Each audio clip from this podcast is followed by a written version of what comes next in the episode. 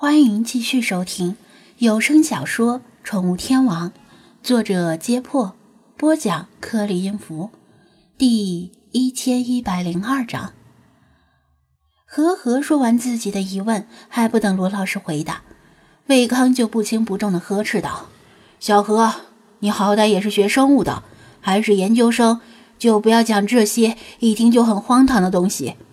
四千年前古墓里有猫。”还攻击人，天大的笑话！很明显是湖州的，让别人听了去，会把我们生物系的当成什么了？伟康在平时和私下里可以稍加照顾自己唯一的女弟子，但当着张子安和罗老师两个外人，他脸上实在有些发烧。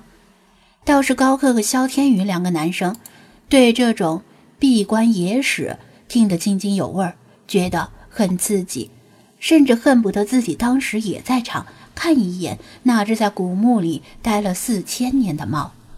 杜学涛扶了扶眼镜，一本正经地说道：“这个不可能吧？一只猫在古墓里生活了四千年，它吃什么？氧气够不够？寿命有那么长吗？”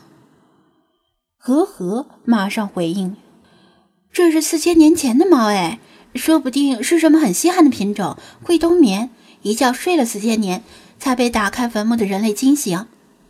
他两眼放光，很憧憬地说道：“四千年呐！一只猫陪伴主人在墓中忍受了四千年的寂寞，只为了主人转世轮回的那一刻。”高克和萧天宇这两个毫无原则立场的男生，马上纷纷附和。赞叹什么“忠猫护主，情谊可嘉”之类的。然而和和并不领情，鄙视地瞟了他们一眼，说道：“对了，那还是一只雌猫呢，连一只猫都能够做到这种程度。如果是个被下半身支配的男人，估计连四年不对，连四个月都忍不了，早就扒开坟墓去找新欢了。所以说啊，男人都是大猪蹄子啊，半点不假。”高克和肖天宇拍马屁拍到了马腿上，不由尴尬的陪笑几声。张子安暗暗摇头，低声说道：“奥卡姆剃刀。”什么？你说什么呢？呵呵，没有听清楚，但从张子安的表情上看，他不像是在赞同他。我是说奥卡姆剃刀。张子安提高了音量。他没有必要像另外三个男生一样处处陪着小新，干脆的说道：“大道至简，越简越好。与其假设存在一种能够冬眠、只存在于四千年前、现今已经灭绝的猫，不如用更简单的答案来解释。这是关于古埃及的另一个谣言而已。”魏康拍案赞叹道：“对嘛，这才是科学精神。一提到古墓。”总是令人滋生出很多肆意汪洋的遐想，不论是曾经大行其道的盗墓小说，还是经久不衰的动作游戏，光是名字里带有“墓”这个字，就至少能让销量提升百分之二十。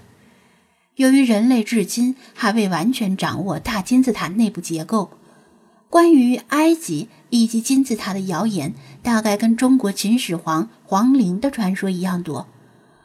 甚至还衍生出类似于男子强暴三千年木乃伊，致其怀孕八个月的新闻。新闻里说的木乃伊是埃及木乃伊，但配图用的木乃伊却是中美洲的木乃伊，一看就是三流地摊杂志杜撰的新闻，被出口转内销。再说了，古埃及的法老没有用活的动物殉葬的传统。不然为什么要发明木乃伊呢？依我看啊，如果说那只猫是通过坟墓的裂缝钻进去的，倒是有可能。再要说是一只活了四千年的猫，那估计它应该叫龟猫。张子安又补充道。罗老师点头笑道：“这位同学说的很对，目前没有发现古埃及用活物殉葬的记录。而且啊，恕我孤陋寡闻，我从没有听说过四千年前有个什么。”切鲁伯泽四世，而这位马苏博士，如果是研究历史的同行，我也没有听说过。张子安没有白跟菲娜相处这么久，有时候把她哄得高兴了，或者他从新闻联播里看到今日的世界有多么发达，他会一脸不屑地碎碎念古埃及有多么伟大，历史有多么悠久。从他的只言片语里，多少能了解一些关于古埃及的事情。即使比不上专门研究古埃及历史的历史学家，但至少比普通人强一些。他又说道：“另外，四千年前，也就是公元前两千年，那个时候，古埃及的首都正在由孟菲斯转移到底比斯。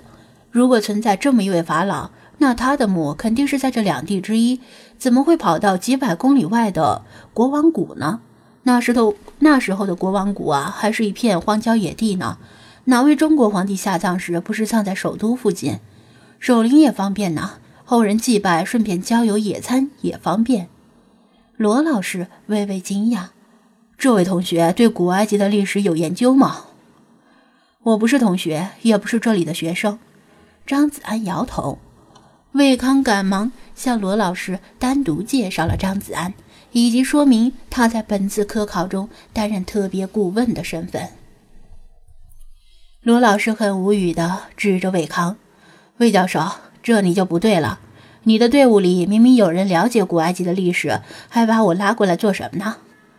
魏康也没有想到张子安居然能对冷门的古埃及历史说得头头是道，简直是意外之喜。罗老师，你过奖了。我哪里谈得上了解，只是略通一二，知晓一些常识而已。张子安耸耸肩，呵呵，听得脸上发烧，因为这话不就是说他连常识都没有吗？哎，知道一些常识就足够了。你们又不是去特意考古的，而且啊，你也别太谦虚。有几个普通人能随意的说出古埃及首都的变迁年代和地点？罗老师也是松了口气，他正犯愁怎么把埃及上下七千年的历史浓缩进几个小时里。既然魏康的队伍里有人知道一些历史常识，那就省事了。哼，胭脂不是肚子里只有这么点墨水，正好全倒出来了。当着三个男生丢了面子，还被导师呵斥，呵呵很不服气，小声嘀咕道。他想起张子安是开宠物店的，而且还养着一只疑似原始埃及猫，说不定他以前也听说过古墓猫影的传说，而且还去特意查询过真伪，因此才能说的头头是道。结果把其他人全唬住了。魏康心里也没什么底儿，他不知道张子安对古埃及了解到何种程度，不敢就这么让罗老师回去。罗老师看出他们的心思，笑眯眯地翻开他随身带的书，说道：“那好，我来考考你吧。”